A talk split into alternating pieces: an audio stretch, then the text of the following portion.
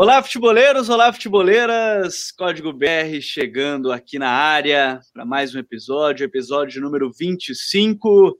Estamos no ar para falar da terceira rodada do Campeonato Brasileiro, que ainda tem um jogo a ser disputado, mas sem data e horário marcado, que é Cuiabá e Atlético Goianiense. Estão finalizado de fato os jogos de momento da terceira rodada do Campeonato Brasileiro, que teve Início no sábado, no sábado, dia dos namorados, dia 12 de junho, com o um empate no Derby Paulista entre Palmeiras e Corinthians, o um empate lá na Vila Belmiro com o Santos e Juventude no 0 a 0 Hoje, pela tarde, né, os jogos pouco espaçados, então a gente teve muitos jogos no mesmo horário. Foram três jogos nas quatro da tarde, nesse domingo.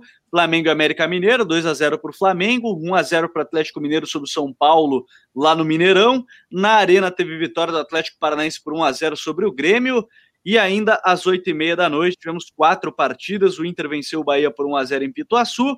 No Castelão, lá em Fortaleza, o Fortaleza venceu por 1 a 0 o Esporte. No Nabia Bichedi teve empate entre Bragantino e Fluminense, 2 a 2 Chapecoense e Ceará empataram em 0 a 0 E hoje chegamos aqui para mais um Código BR. Rodrigo Coutinho, tudo bem, meu parceiro? Como é que tá? Fala, Gabriel. Fala, Raí. Um abraço a você, para toda a galera que nos acompanha mais uma vez. A audiência só crescendo, graças a Deus.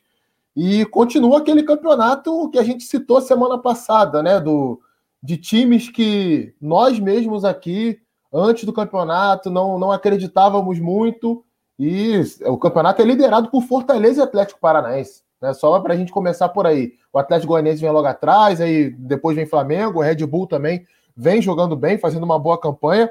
Então, são três rodadas só, tá muito no início, né? A gente vai comentar cada rodada aqui, mas é bacana, é bacana ver, ver uma largada diferente, né? E já exigindo de clubes que são favoritos e que não largaram tão bem assim, eles precisam pontuar, senão eles vão ficar muito para trás. É verdade, a pontuação, a gente já começa a falar sobre isso também, né? A gente tem na liderança Fortaleza e Atlético, 100% de aproveitamento para cada um deles. Mas, dito isso, Raí Monteiro, como é que tá, meu parceiro? Tudo bem? Fala, Gabriel. Abração para você, para o Coutinho, para os amigos e amigas que estão ligados aí com a gente, mais um Código BR. Achei essa rodada um pouco pior, né?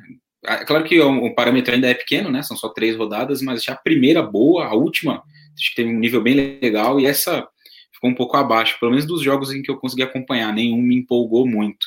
Mas é, isso que o Coutinho falou é interessante, né? A gente vê os clubes que não eram considerados, não são considerados, melhor dizendo, favoritos largando bem, né? E os grandes no início ali ainda é muito hesitante, né? São Paulo e Palmeiras muito mal nesse começo de brasileiro, embora o Palmeiras tenha ganhado um jogo. É, o Flamengo bem, mas muito mutilado, né? A gente ainda precisa ver o que vai ser do Flamengo nessa sequência do Brasileirão. Um Galo que ainda não convence, e em meio a favoritos que não conseguem despontar, os pequenos, aí os médios, os emergentes vão fazendo um início legal de Brasileirão. É, e tem muita coisa pra gente falar. Já estão perguntando sobre o John. O John tá meio bravo com o Iago Maidana, zagueiro do esporte, depois do lance do pênalti, que rapaz. Esse aí a gente vai debater sobre isso também. E antes da gente começar a falar sobre a rodada, a gente também, eu quero deixar só bem claro, tem uma situação, né? A rodada, de novo, foi pouquíssimo espaçada, foram muitos jogos no mesmo horário, né? A gente está falando aí de três jogos às quatro da tarde, de quatro jogos às oito e meia, o que de uma certa forma complica para a gente conseguir falar de maneira profunda sobre todos os jogos, mas de maneira geral a gente vai conseguir passar pela maioria deles, né? Os jogos de sábado, que foram possíveis até de rever hoje pela manhã, os jogos das quatro da tarde a gente acabou se dividindo a equipe, né? Cada um acabou vendo um jogo, então é, os das oito e meia também. Por isso a gente deixa bem claro já no início que alguns jogos não foram possíveis de assistir porque a gente não tem aí como se desdobrar ou então vai, não vai conseguir olhar com clareza todas as partidas. Então, se você está chegando aqui agora, já deixa o teu like, já se inscreve aqui no canal e se você está ouvindo nas plataformas de streaming, né, de áudio, aí você pode acompanhar também as gravações sempre no domingo. A gente sempre grava no domingo pós-rodada e depois compartilhar aí nas redes sociais que está acompanhando a gente também aqui nos nossos perfis. Boa noite aí para Alexandre Melo, para o Córdova, para o Jonabi, o Smack, o Três Pontos, o Denis César e toda a galera que está chegando aqui com a gente no YouTube. Vamos fazer o seguinte: hoje a gente fala da terceira rodada e a gente vai tentar falar por ordem para a gente conseguir, de uma maneira cronológica, falar um pouco melhor dessa rodada que começou no sábado, né, dia 12 de junho, no Derby Paulista, Palmeiras e Corinthians, o empate em 1 a 1 e senhores, uma coisa que me chamou muita atenção e, e, e a palavra talvez seja é, eu não imaginava que o Silvinho iria fazer isso pelos jogadores que tinha. É, ele colocou os laterais, de fato, ele está saindo com uma linha de quatro, muito fixa. Não o Fagner e o, o, o, no caso o Fábio Santos no jogo contra o Palmeiras, né? Não passam da linha de meio campo quase nunca na saída de bola, até quando o time está em fase ofensiva para manter essa linha. E, e o time do Corinthians até pode estar mais organizado, viu, Coutinho? Mas eu acho que a gente fala de um time que está lutando é para começar empatando jogos e talvez, não sei se o Vini está pensando em armar primeiro pela defesa, mas que ter o Fagner e não usar ele para atacar me parece uma decisão muito estranha, viu?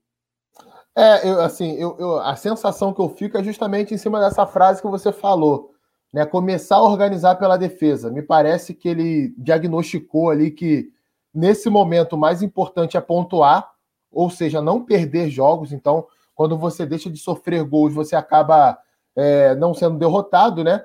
E é muito nítido que a proposta foi essa. Aliás, já, foi, já tinha sido essa no jogo contra o América Mineiro. Em alguns momentos até subindo a marcação, mas principalmente depois que fez 1 a 0 recuando bastante, só saindo na boa mesmo. Né? É, por um acaso, o gol do Palmeiras, que sai logo no início do jogo, é um dos poucos lances que houve uma ultrapassagem de lateral. Né? O Matheus Vital é desarmado pelo Mike, e o Fábio Santos estava passando para receber a bola no fundo. E aí o Mike carrega, o Matheus Vital teve uma postura ali muito ruim na transição defensiva, não deu combate, não fez a falta. O Mike carrega, toca no Rony, o Rony leva o campo inteiro, o Matheus Vital vai na perseguição, vem o cruzamento e sai aquele golaço do Rafael Veiga. Agora, é, acho que até mais importante nesse momento de falar sobre esse início do Corinthians, que tem esse viés né, de se proteger um pouco mais. É, mas mesmo com tudo isso, Gabriel, eu acho que no somatório dos 90 minutos, o Corinthians jogou melhor que o Palmeiras. E isso é muito preocupante para o Palmeiras. Por quê? O Palmeiras tem um elenco. Vamos botar assim. Vamos imaginar que o trabalho do Silvinho já tivesse lá um ano no Corinthians, como é, tem quase isso Abel Ferreira, né? São oito meses, se eu não estou enganado, com o Abel isso, Ferreira isso. no Palmeiras. Então vamos imaginar que são oito, que o Silvinho tivesse oito meses também. Em condições normais, o Palmeiras, com os jogadores que tem, com o elenco que tem, jogando contra o Corinthians, principalmente dentro de casa, vai ser sempre o favorito. Então, se o Silvinho tivesse oito meses de trabalho, eu já estranharia a postura do Palmeiras. O Palmeiras fez 1 a 0 com três minutos, beleza, vai jogar de forma reativa, a gente respeita a estratégia. Agora, Palmeiras roubava a bola e simplesmente não acelerava, não demonstrava nenhum, nenhum apetite de ataque. E o Corinthians, mesmo com todas essas limitações, com essa estratégia muito mais de se proteger, trocou passe dentro do campo do Palmeiras. Em alguns momentos até conseguiu iludir a defesa do Palmeiras. Tanto é que fez um gol de jogada atrapalhada. É, jogada muito bem atrapalhada. Saiu da direita para a esquerda, da esquerda para a direita, roda, movimentação, ultrapassagem, o Gabriel pisando na área para fazer o gol. Coisa que o Palmeiras só começou a fazer depois do gol do Corinthians. Então, eu, se fosse torcedor do Palmeiras hoje, eu ia estar muito decepcionado. Principalmente num clássico contra o seu principal rival, dentro do seu estádio, onde o Palmeiras não se impôs. Esperou o Corinthians empatar o jogo para correr atrás do resultado. Aí teve um gol lá bem anulado, diga-se de passagem, né, por impedimento, mas que ficou devendo demais. Se eu tivesse que dizer um time que jogou mais, jogou melhor para mim nesse jogo, foi o Corinthians, não foi o Palmeiras. E, e sabe, né, Raí, a gente está falando de um jogo que não teve para nenhum dos dois lados talvez tantas chances, mas isso diz muito também sobre como o Palmeiras não soube aproveitar essas transições, talvez, os espaços que começou quando o Corinthians começou a subir, porque, de fato, né, se a gente colocar em pauta isso, o Corinthians ele nem criava superioridade na saída, porque Fagner e o, o, o Fábio Santos ficavam lá atrás na saída de bola, o, Palmeiras esperava, esperava, não, não pressionava tanto, esperava um pouco mais, mas o, o, o, Corinthians, ele mesmo assim, no segundo tempo, conseguiu ser mais agressivo que o Palmeiras, né? E isso talvez seja um, um sinal de alerta. E, de novo, a gente fala aqui, não é questão de demissão nem nada, é só que é um sinal de alerta, porque em alguns momentos, sim, tá faltando futebol para o Palmeiras, né?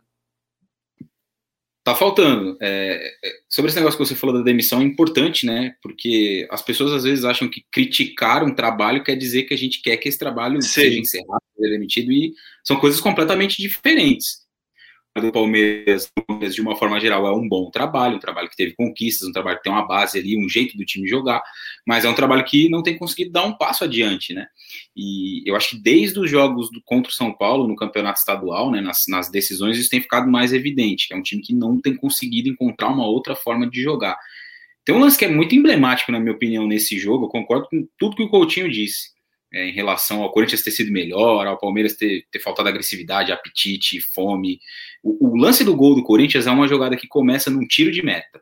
O Cássio sai jogando curto com o Fagner e o Corinthians vai costurando a bola. Vai ter... O Palmeiras não sobe para pressionar essa saída de bola do Corinthians e o Palmeiras vai costurando e vai trabalhando. E o Luan recebe, e o Vital se desloca, e o, o, o Gustavo Silva vai ao fundo, recebe o passe e cruza para o Gabriel. O Gabriel nem é um jogador, nunca foi ao longo da carreira dele um cara de chegar da área, de, de entrar na área para finalizar. No jogo contra o. Nesse jogo de sábado, eu contei duas vezes. Pode ser que tenha tido até mais, né? Teve o gol, teve um outro lance no primeiro tempo que ele aparece dentro da pequena Sim, no finalzinho do primeiro tempo. No final do primeiro tempo. Então, duas chegadas, né? Do, do Gabriel, que nem é um volante ali do. Se você para para analisar os três volantes do Corinthians, é até um com maior perfil de marcação, né? Em relação aos outros dois. O Cantilho até tem uma distribuição melhor, achei bom o jogo do Cantilho, é um cara que está se melhorando, né? Encontrando mais passes, conseguindo conectar melhor os, os, companheiros. O Rony achei bem na marcação, é muito jovem ainda e está numa fogueira gigantesca, né? Que é jogar num, num, time muito grande como o Corinthians dentro de um momento em que o Corinthians está muito mal, né? Está desestruturado, está tentando encontrar um caminho e você pôr um garoto num momento desse é muito complicado. Eu acho que ele tem respondido bem e, e, e a atuação do Corinthians de uma forma geral boa assim, e me surpreendeu bastante, porque começa o jogo, o Palmeiras faz um gol, e aí você já logo imagina, nossa, vai sair hoje aqui um 4 a 0 igual no Campeonato Brasileiro do ano passado. E o Palmeiras simplesmente tira o pé do acelerador, nem a colocar né, um gol no contra-ataque, uma jogada muito característica do Palmeiras, uma jogada com o Rony, começa com o Rony lá na direita e termina no gol do, do Rafael Veiga, e depois disso o Palmeiras não jogou mais absolutamente nada. Eu acho que Além disso, é muito preocupante a avaliação do Abel Ferreira depois do jogo, na entrevista, em que ele cita elenco, no jogo contra o Corinthians ele cita elenco, ah, mesmo com muitos desfalques, meu time continua jogando de uma forma consistente. É, ele não jogou contra o Flamengo, ele não jogou contra o Atlético Mineiro, ele jogou contra o Corinthians. E ele cita ali cinco, ele, ele ainda enumera cinco chances, grandes chances na visão dele que o Palmeiras teve de é, marcar gols. E Desculpa. Então, é, ele tem tido uma visão também muito, muito equivocada do que tem acontecido em campo. Acho que o Palmeiras tem deixado muito a desejar e, e precisa rapidamente encontrar um caminho de produzir algo diferente. Só esse mesmo jogo, muito convencional, não tem, não tem dado ao Palmeiras muitos, muitos frutos, né? Mais do que resultados, bons desempenhos em campo. É, e, e, aí a gente vai ver na sequência ainda, né? O Corinthians na próxima rodada, a quarta rodada do Campeonato Brasileiro enfrenta o Red Bull Bragantino na Neoquímica Arena, quarta-feira, e a equipe do Palmeiras ela joga contra o Juventude no Alfredo Jaconi também na quarta-feira, jogos da quarta rodada, que agora será neste meio de semana. Bom, e aí a gente teve no sábado ainda um jogo que, olha, é, é difícil tirar muita coisa, porque Santos e Juventude foi pouco movimentado, poucas chances. A gente viu ali um Juventude, eu até achei engraçado, porque eu lembrei na entrevista que eu fiz com o Marquinhos Santos aqui no canal, se você quiser conferir depois só ir ali na aba do Tox de, de entrevista que a gente faz, é, que ele falou que a gente ia ver o Juventude corajoso, que não ia mudar o estilo, mas contra o Santos, um time que, Coutinho, ficou lá atrás. Não dá para dizer que não mudou o estilo, é porque o time ficou lá atrás. É muito é. diferente, né? É aquilo, né, amigo? Empatou o primeiro jogo, perdeu em caso segundo de 3 a 0 Opa, peraí, eu vou sair para atacar o Santos de peito aberto. É aquilo que a gente conversa às vezes aqui, né? Já falamos isso em podcasts, em lives aqui. É, existe a questão do cara defender o emprego dele também. Né? Então, é assim, para o Juventude jogar contra o Santos na Vila Belmiro e voltar com empate, sem gols, ok. Tá dentro daquilo que é esperado no campeonato. Agora, se tomar uma sova de 3 a 0 igual tomou do, do, do Furacão dentro de casa, fica complicado. Então, acredito que até quando o Juventude teve a bola, né, nos poucos momentos do jogo que entrou em fase ofensiva, você percebia ali os padrões do time, né? O Juventude ele não se livrou da bola. Ele não deu um chute para frente para ver o que acontecia não. Ele tentou jogar também. A questão é que a imposição do Santos dentro da Vila Belmiro, né, com jogadores de mais qualidade, com uma ideia de jogo que preza isso, né, posse de bola, gerando superioridade no setor da bola. Aliás, até um conceito que os jogadores do Santos conseguiram entender já bem rapidamente, né? A gente vê, é, é muito nítido isso, toda hora acontece. A bola bate do lado, você vê lá o lateral do setor, o ponta do setor, o ponta do outro setor já atravessa o campo para gerar superioridade, os dois meias vão para ali, às vezes o próprio Caio Jorge também vai, e aí tem um problema que a gente já viu em outros times do Fernando Diniz, acho que um pouco menos no São Paulo ano passado, mas muito no Fluminense e no Atlético Paranaense, que é a falta de profundidade. O time consegue trabalhar, articular bem a bola naquela zona de articulação até chegar ao terço final. Quando chega no terço final, falta presença de área, falta uma variação maior de terminação das jogadas que não seja o cruzamento para a área e falta mecanismos de movimentação, né? Um atacante entrar em diagonal, alguém puxar a marcação para o meia entrar em profundidade, é, uma dobradinha entre lateral e ponta ao lado da grande área. Isso tem faltado ao Santos, faltou ontem, já havia faltado um pouco contra o Ceará, e o Juventude não teve nenhuma vergonha de se postar atrás e fez isso muito bem, né? É bom que a gente diga também. A área muito bem defendida. O Rafael Foster fez uma partidaça ontem, né? Ele ganhou praticamente ali todas as jogadas. É claro que jogou mais protegido também. Gostaria de destacar também o Guilherme Castilho no meio campo, que vem fazendo um bom campeonato Sim. brasileiro. É uma boa temporada. Ele já jogava de meia na base do Atlético, jogou de lateral, passou pelo confiança bem também, e agora está jogando como segundo homem de meio campo. Então, ele, ele vem ganhando consistência para jogar uma Série A.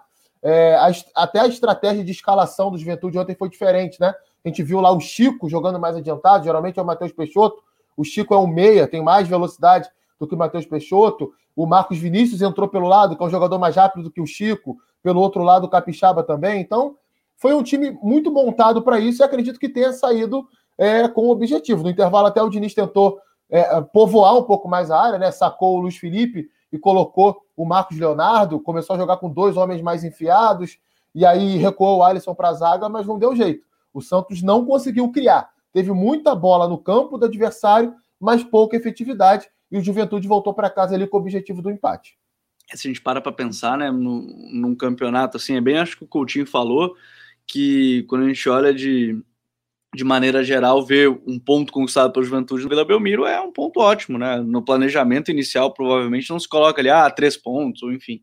É, eu acho que é uma, uma outra questão. E a gente vê o, o, o Santos, né, Raí, é, tentando aí melhorar aos poucos, mas ainda em alguns momentos dependendo muito dessas individualidades. Eu ainda tenho a, a questão do meio-campo agora, quem sabe o Zanocelo pode dar uma ajudada nesse, nesse meio-campo, com essa chegada, entrada, mas talvez construir, né, quando a gente fala de, de time que vai sair jogando lá de trás. É, e, e, de novo, eu, eu, ressalto a importância que teve o Alisson ao longo de toda a temporada para o Santos passar e nos últimos anos. É, gera um pouco mais de dificuldade para esse time, né? E esse time ainda está tentando entrar no, no, no, talvez dentro dessas ideias do, do Diniz, colocar mais em prática, mas talvez esbarre um pouco, às vezes, até nas peças, quando a gente fala até da, de sair lá de trás, não necessariamente das, da parte da frente, né? É, exato. O Coutinho estou bem a questão do, dessa movimentação lá na frente, né? Que é uma coisa muito característica dos trabalhos do Diniz. No São Paulo a gente viu muito na temporada passada, né? Gabriel Sara Igor Gomes no mesmo setor, Luciano, Breno, todo mundo ali é, no mesmo setor, no setor da bola. E no Santos isso já tem aparecido muito bem, né? O Santos invariavelmente procura um pouco mais o lado direito, porque tem o Marinho, tem o Pará, que tem um apoio interessante também, e o Marcos Guilherme muitas vezes por ali também, até o próprio apoio do Caio Jorge, como vocês já, já citaram.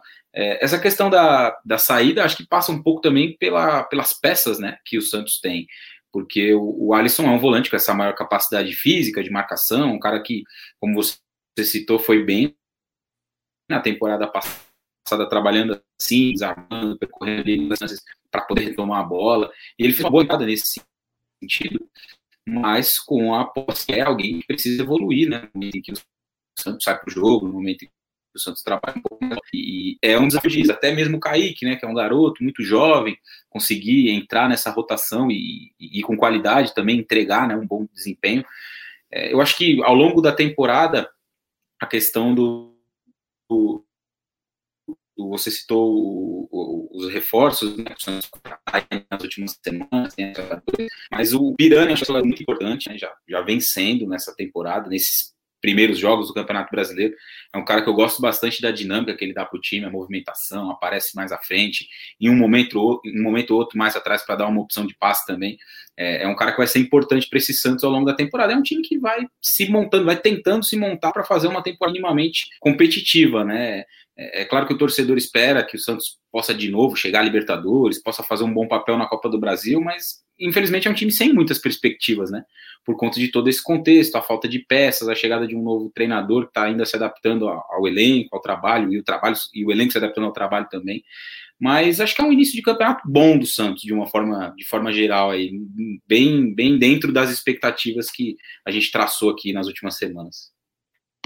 Agora, é, para a gente seguir adiante, e, e tá me chamando muita atenção porque eu confesso que eu não lembro desse fato, tá? Literalmente. Eu tô vendo aqui, e, e para a gente seguir na rodada os jogos de, de hoje, quero começar falando sobre o Grêmio e o Atlético, porque eu tô vendo muito comentário aqui falando que a gente disse que o Atlético era o mesmo nível do América. Eu confesso uma que eu não lembro. Uma grande é, audiência. Eu, eu confesso que eu não lembro da gente falar que era o mesmo nível, tá, ô Coutinho? Eu confesso. Talvez. Cara, talvez, na mesma prateleira. É, é talvez tenha sido isso. E, e de novo, é, os caras tentou... ficam magoados, né, cara? É, talvez a gente tenha deixado, não deixado bem, deixado bem claro que quando a gente colocou ali, não significa que vai ser o 15 que vai pegar a última vaga da Sul-Americana. Podia pegar o sétimo lugar ou o sexto. E aí entrar é. na pré-Libertadores. Mas tudo bem, vou, vou, digamos que a gente tenha dito que o Atlético esteja na mesma prateleira do América Mineiro. Estou perguntando se a gente vai rever na nossa posição. Gente, calma, porque toda a cada cinco, seis rodadas a gente vai fazer um power ranking de como estão as equipes do campeonato. Então, não se preocupem, tá? Não se preocupem que tá tudo certo. É, pelo menos eu confesso, eu confesso de fato, se eu, se eu tivesse falado, se a gente tivesse falado de, de, maneira mais clara, eu confesso que eu diria, se eu não prestei atenção em algum momento, peço desculpa a toda a nossa audiência. Mas, Mas o que me chamou. Uma coisa, rapidinho, ah. rapidinho, tem uma coisa também, né? É, aquela expectativa ali é dentro da realidade do elenco que o Atlético tem, né? É, se alguém falasse aqui antes do campeonato começar que ia ser líder depois de três rodadas, um, alguém aqui ia falar: você tá maluco, cara. Tá fazendo um campeonato muito bom, fora da, muito fora da curva, da expectativa, do que era esperado, mas não por isso se tornou um Flamengo. Vamos com calma também, gente. É, mas... é justamente isso que eu queria complementar, porque assim, o campeonato brasileiro, né? É, o torcedor sabe disso, né? A gente não tá aqui para ensinar nada a ninguém. Mas o Campeonato Brasileiro, ele é o zero e vezeiro disso, né? Todo ano isso acontece. A gente tem equipes que despontam, se não no início do campeonato, no meio do campeonato, é, e às vezes não conseguem segurar aquele desempenho ou aquela pontuação. O Atlético tem um bom time, a gente está falando isso aqui há algum tempo já. Eu, principalmente, destaquei bastante a parte defensiva do Atlético, que é onde eu acho que o Atlético pode fazer um campeonato bem competitivo. É, e assim, ainda tem coisas a evoluir, ainda tem coisas a crescer. Então, vamos com calma, vamos devagar, porque são três rodadas só. Daqui talvez a cinco ou seis rodadas, o papo pode ser um pouco diferente. Agora, Depois de três rodadas no campeonato do ano passado, o líder era o Vasco do Ramon. É, eu acho até que é, são questões bem diferentes, mas de fato, nem dá para considerar, são três rodadas, mas eu, uma coisa me chamou muita atenção hoje, e o Antônio Oliveira, eu acho que, ele, acho não, ele fez isso na Sul-Americana, que era no momento de precisar do resultado, ele fez uma linha de cinco. E hoje ele fez desde o início essa linha de cinco. Ele simplesmente não deixou o Grêmio jogar. O Grêmio não conseguiu jogar. É, eu acho que aqui a gente pode até colocar em pauta a questão do, do Thiago com o Grêmio, que o Grêmio tem tido muitos problemas para construir. Hoje ele testou o Jonathan Roberts, não foi o Jean-Pierre como esse meia, por dentro no 4-2-3-1, mas segue com muita dificuldade. É, é quase aquela coisa é, de, de jogar a bola para o ponta e o ponta arranjar uma vitória pessoal ali, no caso do Ferreira, mas o time não conseguiu criar, e, e aí eu, dá para colocar muito. O Atlético não deixou. O Grêmio passava um pouco do meio, o Atlético não deixava o Grêmio respirar, botava o jogo para o lado, é, fazia, induzia o Grêmio para o lado, o Grêmio ia cruzar a bola, era o Thiago Heleno com o Diego Souza, dois tanques, né, mas era Thiago Heleno mais, às vezes, é Ivaldo, às vezes o Pedro Henrique, não deixava o Diego Souza ganhar pelo alto, acho que teve uma chance só o, o Grêmio e nem foi tão claro assim. Então é preciso destacar isso também. O Antônio Oliveira foi muito inteligente nesse, nesse jogo, acho que ele fez uma leitura muito interessante da, da partida. Eu confesso, eu até falei no jogo contra o Juventude, né, foi na segunda rodada que a gente fez aqui no Código, para mim o, o, o, Atlético tem tido atuações muito seguras, né, e hoje foi mais um exemplo. Acho que a segurança do time é o primeiro passo, né, e, e talvez seja esse o, o caminho, mas é um fato que chama atenção, né, é um fato que chama atenção, né, Coutinho? Não, sim, Gabriel. Acho que uma coisa que, que me chamou a atenção, até cheguei a escrever sobre isso no guia do, do Brasileirão do UOL, né? Quem quiser dar uma olhadinha, tá lá no meu blog no, no, no, no All Sports, que é o seguinte: o Atlético, eu. Que, como é que eu vi o Atlético antes do Campeonato Brasileiro começar? Um time com poder de adaptação muito bom. Né? Um time que, quando tem que se proteger um pouco mais, sabe o que tem que fazer. E quando tem que propor o jogo, principalmente nos jogos dentro de casa, tem muito padrão para isso, né? É, às vezes é difícil até você entender como é que o time funciona. Você tem que ver alguns jogos para você entendendo como é que funciona a saída de bola, quem faz o quê. Ah, quando o Kelvin joga é de um jeito na lateral direita. Quando o Eric estava jogando na lateral direita era de outro jeito. Agora já tem o Marcinho. O Eric provavelmente não vai jogar mais na lateral direita. Deve jogar no meio-campo. É... Uma coisa que eu queria destacar: a proteção da área do Atlético Paranaense é muito bem feita. Né? Não só o Richard, Richard e Christian, nossa. Então, muito bem. O Richard, sobretudo, a leitura dele de, de cobertura na linha defensiva tá de alto nível. Ele cresceu muito nesse ponto. E sem contar a dupla de zaga, né? O Pedro Henrique em nada lembra aquele zagueiro inseguro do Corinthians. É o Pedro Henrique no Atlético, vem jogando muito bem. O Zé Ivaldo, quando entra, dá conta do recado. Inclusive, o Zé Ivaldo passou o, o, o Felipe Aguilar né, na, na, na, hierarquia do elenco. Sim. Se a gente for pegar o, o Felipe Aguilar foi, uma, foi um investimento do, do, do Furacão. Né? Não, não foi um jogador barato. Um jogador que até surgiu muito bem no Atlético Nacional, chegou a pegar a seleção colombiana e hoje é a quarta opção do elenco. Então é um elenco bom. Né? Você tem lá o Nicão, é, que já esteve melhor, mas segue dando respostas. O Carlos Eduardo vem muito bem. Matheus Babi, Renato Kaiser travando uma boa disputa ali no ataque. Tem o Christian, tem o Abner na, na lateral esquerda, que é um excelente lateral. É, é, o Nicolas, que é um, fez um grande campeonato brasileiro ano passado pelo Atlético Goianiense e é o reserva do Abner, então é um grupo que está se fortalecendo, está se qualificando. Mas vamos devagar, né, gente? Não vamos. É, hoje, não é porque o Atlético é o líder com três vitórias em três rodadas a gente vai dizer hoje aqui que o Atlético vai estar tá lutando pelo título do Campeonato Brasileiro. Eu quero dizer isso mais para frente se o Atlético me convencer disso. No momento ainda não me convenceu, não eu gostei muito que até o, o, João Prax botou assim, porque o Thiago Helena é tão pouco falado do nível nacional, desde 2016 vem sendo zagueiro da elite do futebol brasileiro, é verdade. O Thiago Helena é um zagueiro que é pouco falado mesmo, assim, a gente vê mantendo níveis de atuação muito bom né, no, no Atlético Paranaense principalmente, né, e enfim, é importante da saída de bola, inversão de jogo e, e tudo mais. É, ainda tem alguns comentários que o Dicas Cartola, Nicolas e Abner vão fazer uma grande disputa na posição de lateral esquerdo. O Giancarlo Pedro Henrique vem bem no Atlético na primeira passagem do CAP, vai para o Corinthians inseguro e reencontra no CAP a segurança. É, tá bem também o, o, Pedro Henrique. Bom, vamos seguindo aí na rodada que teve na, nesse domingo ainda, né, dia 13 de junho, um Flamengo e América Mineiro e também Atlético Mineiro e São Paulo, 1 a 0 para o Galo. É, o, o Raí, a gente fala de um Galo que tem se mostrado também, a gente falava sobre a questão de competitividade, o time tá brigando de, e eu lembro naquele primeiro momento de ser um time que talvez brigue é, por título, algo nesse sentido, porque tem um elenco bom. A gente tá falando de um time que teve muitos convocados, né? A gente tá falando de um time que teve algumas ausências, mas tem um jogador que a nível nacional acho que ainda é muito diferente, que é o Hulk, né? E conseguiu uma vitória importantíssima sobre o São Paulo, né, Raí? Foi, foi um jogo com muito com a cara do Cuca hoje, né? É, time muito intenso, muito muito ligado sem a bola, né? Muito bem organizado naquela ideia dele de encaixar, de pressionar. O Nath Fernandes teve um trabalho excelente de marcação em cima do Lisieiro. O Jair ou o Alan subiam para pressionar o passe do Nestor também, né? Esses dois jogadores são os principais jogadores da saída do São Paulo para o jogo. E o Cuca fez um trabalho estratégico bem interessante ali para tentar anular os dois, né? Ele tirou os dois do jogo e o São Paulo não conseguiu, tanto que não criou nenhuma chance, né? O, o, goleiro do Atlético não fez nada, o Everson não fez nenhuma defesa, que eu me lembro aqui de cabeça ao longo do jogo. Nenhuma vez o São Paulo conseguiu ser perigoso. A gente falou aqui na semana passada, né, de um Atlético sem apetite contra o esporte, fez um gol, recuou e esperou o tempo passar, o jogo de hoje foi um jogo bem diferente, né? O Atlético fez um gol e teve menos a bola, né? O São Paulo teve mais posse, mas foi um time mais intenso, mais combativo, que brigou, que foi bastante organizado dentro dessa lógica que o Cuca gosta de trabalhar. Já foi um jogo que eu gostei mais do Atlético. E, e o, a questão do Hulk, né? Um cara, como você bem definiu, acima da média. Ele recebe uma bola no meio campo, é bem verdade que ele vai sendo escoltado ali pelo Cruzeiro, Mira também no combate, mas é uma boa jogada individual. O Johan na direita, né, no 4-2-3-1, o Cuca tem escalado o time assim. Então hoje ele teve o Nath Fernandes de novo mais centralizado, o Keno na esquerda, aquele cara da velocidade de partir para cima, e o Johan na direita.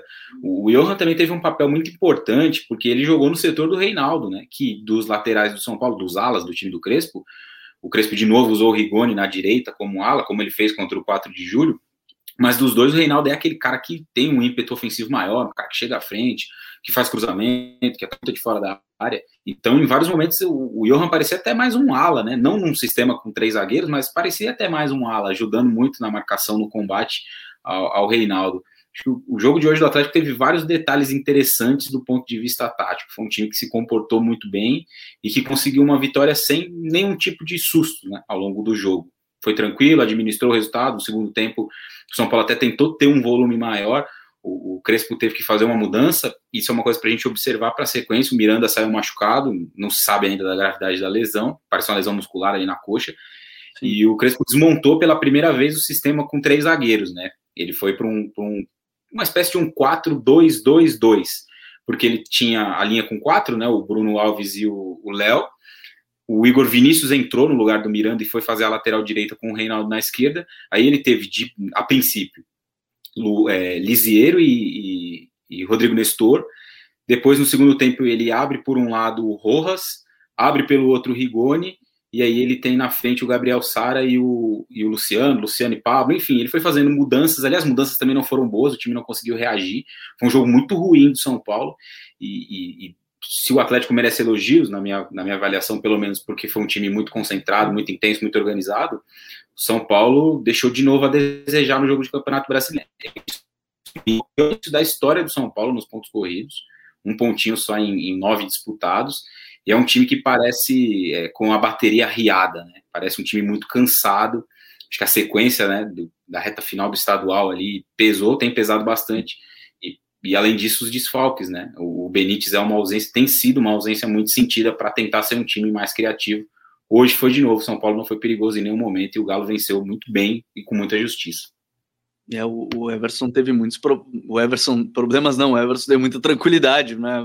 Principalmente no primeiro tempo, estava acompanhando uma parte, alguns relances do jogo e não conseguia acompanhar porque estava acompanhando o Grêmio Atlético Paranaense, mas deu para ver que em vários momentos o Everson estava lá tranquilo, sem ser sem, sem o São Paulo oferecer muito muito perigo. E, e aí a gente tem o outro jogo, ainda das quatro da tarde, né? Coutinho com Flamengo e América Mineiro. 2 a 0 para o Flamengo. E a mesma coisa que eu falei sobre o Galo, de ter diversos convocados, perdas importantes. Flamengo também, né? Tanto é que adiaram o jogo contra o Grêmio. Né, então o Flamengo foi para o seu segundo jogo no Campeonato Brasileiro, é, muitos desfalques, mas que mesmo assim não impediram o time de conquistar esses dois pontos, esses três pontos em cima do, do América, né, Coutinho? Pois é, foi um jogo muito tranquilo para o Flamengo, né? O Flamengo ele não, não, passou susto em nenhum momento, assim, né? É, o placar foi até magro para a produção que o Flamengo teve no jogo. Né? O Flamengo hoje voltou a aparecer em alguns momentos a dificuldade de converter em gols o domínio que tinha e teve desde o primeiro minuto, é, jogando daquele jeito que a gente já conhece o Flamengo. Hoje a escalação um pouco diferente, mas o funcionamento do time, de cada peça, muito parecida com aquilo que é o time titular é, que o Flamengo coloca em campo. Né? A gente teve o Mateuzinho como lateral direito, fazendo a mesma função do Isla, o tempo inteiro ali, como basicamente um ponta pela direita. Aí o Felipe Luiz segurava do outro lado, Arão e Rodrigo Caio, a dupla de zaga, Diego e Gerson os volantes, o Gerson chegando um pouco mais à frente do que o Diego. O Michael aberto pela esquerda, e aí o Bruno Henrique com um pouco mais de liberdade por dentro, se aproximando do Rodrigo Muniz, que foi o centroavante e jogou bem né? É, o segundo bom jogo do Rodrigo Muniz. um belo pivô no gol, né? Em cima do, é, do Eduardo Bauerman. O Muniz é aquele nove típico. É aquele cara que vai se impor na força, que é bom na bola aérea, que segura bem a bola de costas. tem que refinar um pouquinho mais tecnicamente, até porque é um jogador muito jovem, né? Tem 20 anos apenas, ainda vai ganhar um pouco mais de, de casca no profissional. O problema todo é, é que tem que ter minutos para jogar. E ele só tem ali como concorrente Gabigol e Pedro. Né? E só está jogando porque o Pedro voltou da seleção olímpica com Covid. E o Gabigol está com a seleção principal na Copa América. Senão, se bobear, nem relacionado seria, como já aconteceu algumas vezes. Então, assim, o segundo gol né, do Flamengo foi um gol marcado por ele, sustenta bem ali a carga do Eduardo Bauer, mano, zagueiro do, do, do, América Mineiro, gira o corpo e dá uma pancada seca, cruzada, sem nenhuma chance para o Matheus é, Cavicchioli. Rodrigo Caio fez um grande jogo, Gerson jogou bem, Diego jogou bem, Bruno Henrique jogou bem. Enfim, foi o, o Vitinho, né? Fez a função do Everton Ribeiro hoje.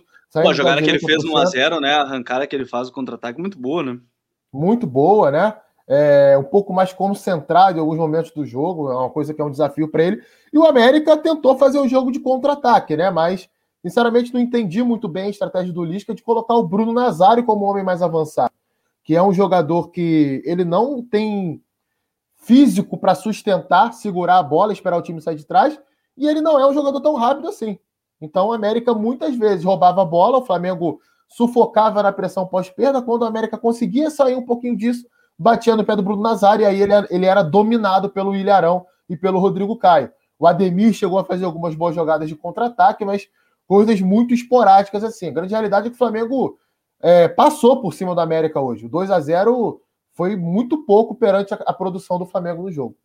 É, Flamengo fazendo 2 a 0 chegando no seu segundo jogo ainda no Campeonato Brasileiro. Tem um jogo atrasado agora contra a equipe do Grêmio, jogo da segunda rodada que foi adiado devido ao número de jogadores convocados para suas seleções. Bom, vamos adiante na terceira rodada. Aí chegou o momento de quatro jogos, às oito e meia, né? A gente, infelizmente, não vai conseguir falar é, de Chapecoense e Ceará, né? Não deu para acompanhar muito, porque eram quatro jogos ao, ao mesmo tempo e, enfim, o empate em 2 a 2 o empate em 0 a 0 das equipes, Coutinho. Sem ver o jogo, eu posso dizer o seguinte: vou ver amanhã o jogo, mas sem ver o jogo ainda, eu posso dizer. Amanhã que eu digo agora, segunda-feira, né? Para quem está ouvindo gravado. É, sem ver o jogo, eu posso dizer o seguinte: com certeza, poucas chances foram criadas, porque tanto o Ceará quanto o Chapecoense têm muita dificuldade quando é, encaram um adversário um pouquinho mais fechado e eles gostam de se fechar para jogar em contra-ataque. É, como tem tido dificuldade, né? Tanto o Ceará, a Chape agora mudando de treinador, né? Mas é, os dois, agora com recém-chegado Jair Ventura, mas dois treinadores que têm é, características como montar equipes que defendem muito bem e que gostam desses contra-ataques. Vou começar, senhores, por esse Fortaleza 1 Sport 0. O John não veio, inclusive, porque ele não acredita até agora no pênalti que o Iago Maidana fez. É, não só ele, né? Eu acho que 99% das pessoas não entenderam ainda o que, que o Iago Maidana fez no lance.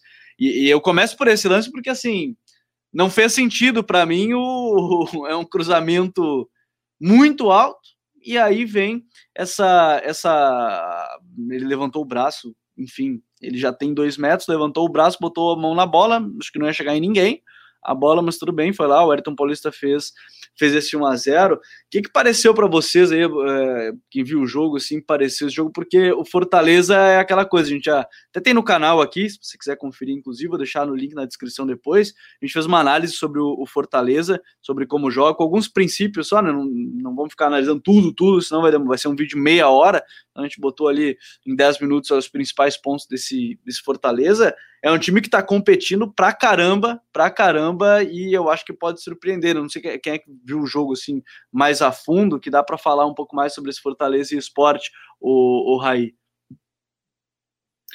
Cara, tem um lance, logo quando o jogo começa, ali com 10 segundos, que eu acho que é um lance que mostra muito o que é esse time do Fortaleza. O, o esporte dá saída de bola, e aí o Robson e o David eles vão ali igual dois malucos para tentar recuperar a bola, ali com 3, 4 segundos de jogo.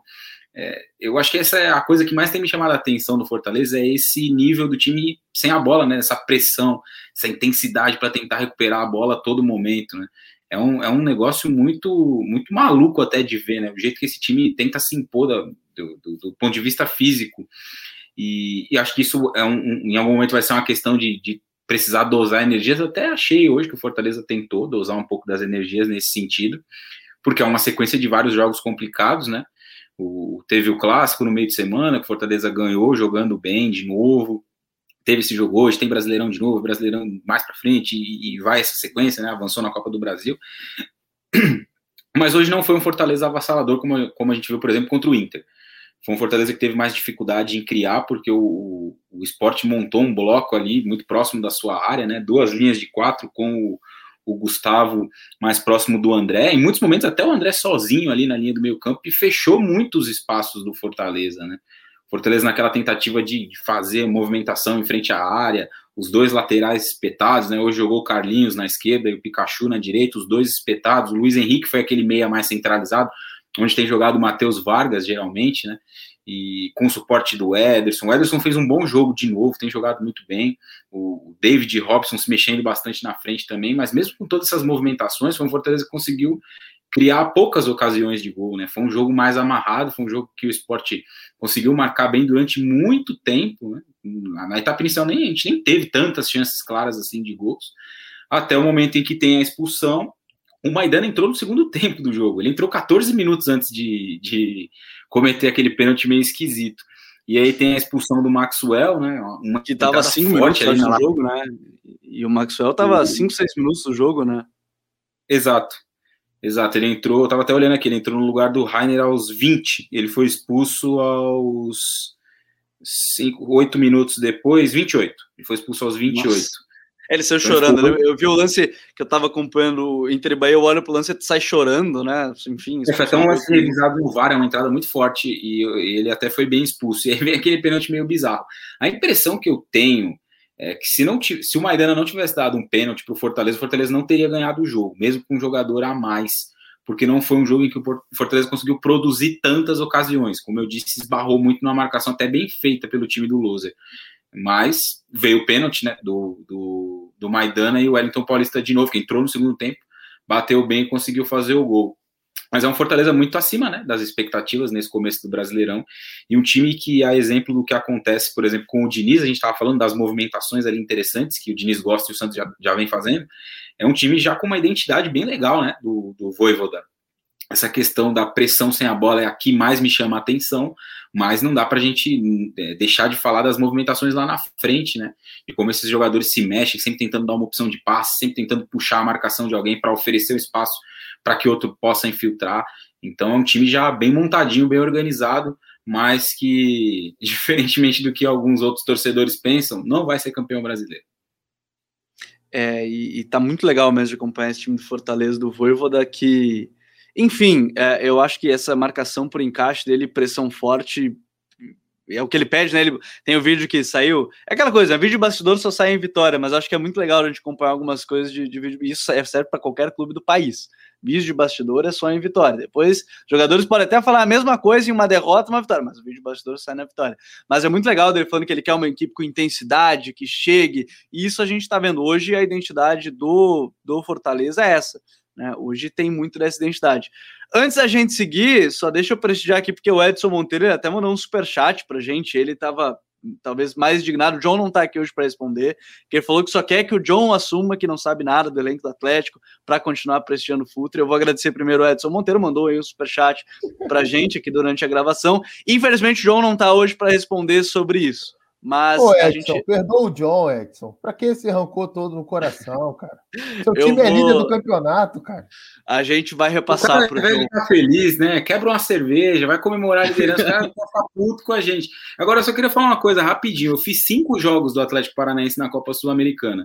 E em nenhum jogo eu detonei o elenco, muito pelo contrário. Falei, pô, o time é, é bem montado, é legalzinho, tá caminhando ali. O Atlético jogando mal, em, em é, perdeu pro perdeu um dos jogos da primeira fase, eu não vou me lembrar exatamente agora contra quem era. O do Alcas ele ganhou fora, que foi na estreia. O, eu acho que foi pro Metropolitanos, que ele perde fora por 1 a 0 E aí o que mais chega na hashtag do jogo é esse elenco é uma porcaria, esse treinador é uma invenção, nunca foi técnico, não sei o que, é o marionete do Autuori, o Autuori também não serve. Aí agora o elenco é foi maravilhoso. Foi pro meu lugar, foi a derrota pro meu lugar. Foi o meu lugar, exato. Perdeu fora de casa jogando mal, foi horrível aquele jogo. Mas os outros jogos em casa foi o time que jogou bem, produziu pra caramba, só que eh, finalizou mal. Tinha até uma matéria que o Atlético precisava de 14, 15 chutes para conseguir fazer um gol na, no recorte da Sul-Americana. E, e, a gente sempre pontuando ali nos jogos, pô, o elenco é, é bom, vai evoluir e tudo mais, e o torcedor, ah, vocês não entendem nada, não sabem nada de futebol, esse elenco é uma uhum. porcaria. Aí agora o time é líder do campeonato e a gente não entende nada de futebol porque o elenco é muito bom. O Raí que arrumou outra briga agora, porque já chegou o Bruno CR Lemos, o líder é o Fortaleza. Vocês querem arrumar briga hoje? É isso que vocês querem no episódio de hoje. Tá? Já descobri isso de vocês, mas brincadeiras à parte. É, quem será o líder na 38 rodada? é, que no final das contas é a mais importante. Mas obrigado por toda a audiência, tem sido muito legal. Essa participação de vocês é fantástica, é, tem feito a gente, enfim, trazer passado, debates muito legais. Ano passado o Flamengo assumiu na 37, não foi isso? Foi, foi, foi na 37. Foi na 37. E, não, e não tinha liderado em nenhuma outra antes.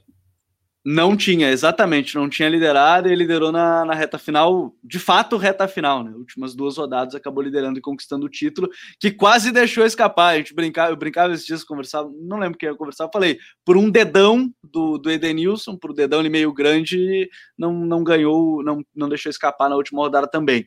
Bom, a rodada ainda teve aí Bragantino e Fluminense, um empate em 2 a 2 das duas equipes.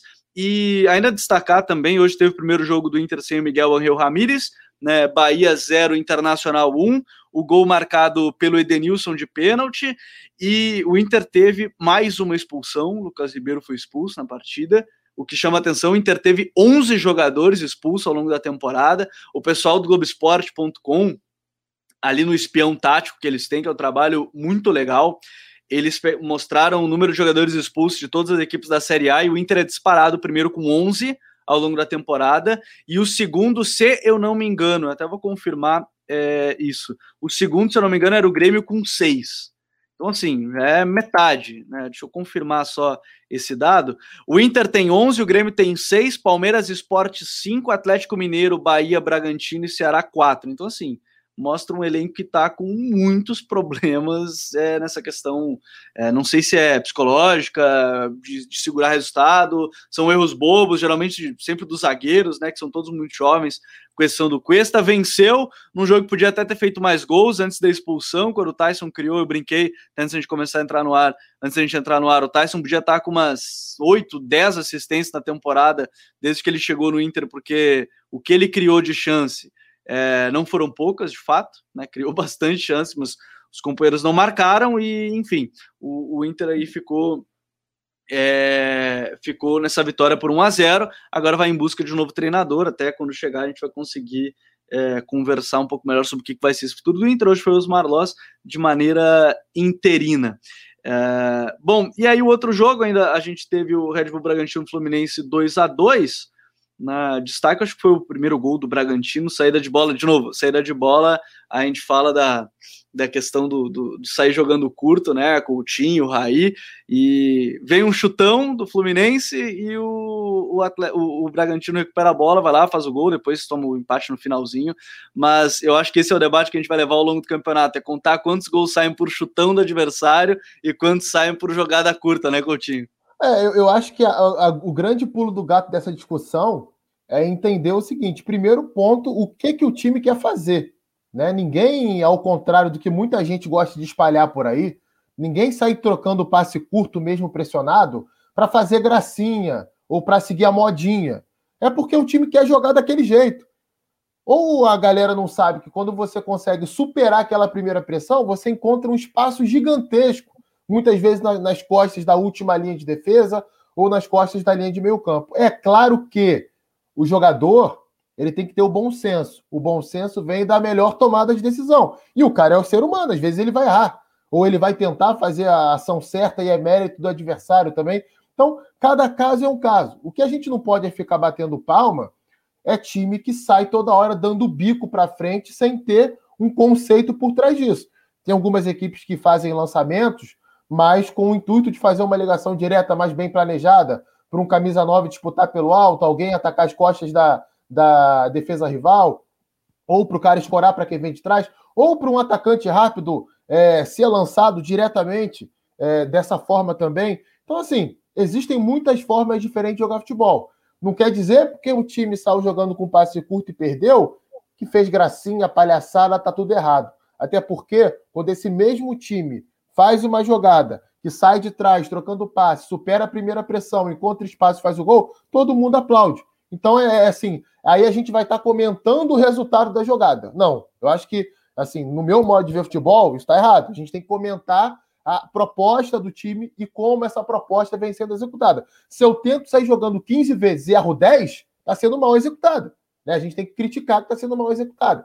É, não dá para a gente é, esperar um gol acontecer para dizer, ah lá, tá vendo? Não pode fazer isso, é palhaçada. Enfim, o Raí, ano passado, ele fez um, uns tweets, né, escreveu um texto muito interessante sobre isso, é, sobre a questão do Fernando Diniz em São Paulo. É, e, eu acho que isso é muito legal, porque eu tenho até aí uma questão para mim que é de ótica de transmissão, porque quando a gente vê os gols na TV, os gols ele mostram o quê? Talvez cinco segundos assim da jogada em si antes do gol, talvez uns dois, três segundos. E quando a jogada começa lá de trás, o, o, o VT não vai mostrar isso porque fica muito longo para a televisão. Então a nossa ótica é a gente vê quando sai um gol numa saída curta, porque já é o final da jogada. Mas a gente não vê na TV um gol que sai numa jogada curta, porque é muito anterior ao início de lance. Então, para mim, também tem essa ótica da TV que é o nosso olho acostumou a ver o final do lance. É o final do lance. Então, a saída curta é o final do lance se você erra. Mas a saída curta é o início do lance se você não erra. Então, eu acho que tem muito dessa ótica que quando a gente observa o, o jogo transmitir, o, o, VT e o jogo transmitido. Acho que são coisas bem diferentes. Mas, enfim, você ia falar, Raí? Não, sobre esse negócio que o Coutinho falou, até achei o tweet aqui. É, no começo de 2021, que foi aquele momento em que o São Paulo começou a jogar muito mal e se dissolveu no campeonato e perdeu a liderança, naquele num recorte de dois meses, quando o São Paulo começa a perder aquele monte de jogo, toma 4 a 0 do Bragantino, perde para um ali, perde para outro aqui, 50% dos gols sofridos pelo São Paulo foram de bolas perdidas na sua saída, em um recorte de, de dois meses. E nos outros 15 de trabalho do Diniz, o time tinha sofrido dois ou três gols disso. Então, é, além disso, né, eu acho que esse, esse dado, na, naquela ocasião, por exemplo, me serviu para visualizar que o problema não era o conceito. O problema é que o time estava vivendo uma baixa de confiança muito grande e que insistir naquilo era um erro porque o time não estava bem. Então, é, como o Coutinho falou, a questão não é olhar o conceito só, é olhar a execução, como o time faz, por que faz, quais são os objetivos por trás daquilo e, e não achar que alguém vai, vai sair tocando bola na defesa porque quer entregar a bola para o adversário para sofrer gol. Cara é absurdo. É, eu acho que isso é, é, é o mais legal. abraço pro Mário Rodrigues, tá? Ele tá, tá todo engraçadinho hoje, mandou mensagem aqui. Tá todo engraçadinho. Abraço pro Mário Rodrigues, nosso parceiro. Acho que eu vou cair. Ele acha que a gente ainda cai, né? Eu sei que tem pessoas que caem, tá? Vão ler a mensagem. Ah, o que, que tá vindo o recado? Aquela coisa toda. Eu fiquei sabendo que tá... o Mário tava. Eu fiquei sabendo que o Mário estava trabalhando numa agência de passeios. Ah, é, é, verdade, ele estava, ele estava trabalhando nessa agência de passeios mesmo. Mas bom, senhores, é, eu acho que ficou muito legal. É, é, claro, de novo eu friso que a gente não conseguiu ver todos os jogos, infelizmente, porque a rodada a, a, como o Campeonato Brasileiro ele não para ao longo das competições, aí a, a CBF tem que fazer umas alterações, né? Era para ter jogo esse, hoje às 6h15, foi alterado para as 8h30 por causa do jogo da seleção, a gente não conseguiu ver mais jogos, mas acho que a gente conseguiu passar por praticamente todos, né? A gente não conseguiu falar um pouco mais detalhado do Bragantino e Fluminense, Chapecoense e Ceará, mas acho que a gente conseguiu passar praticamente por todos os jogos da rodada.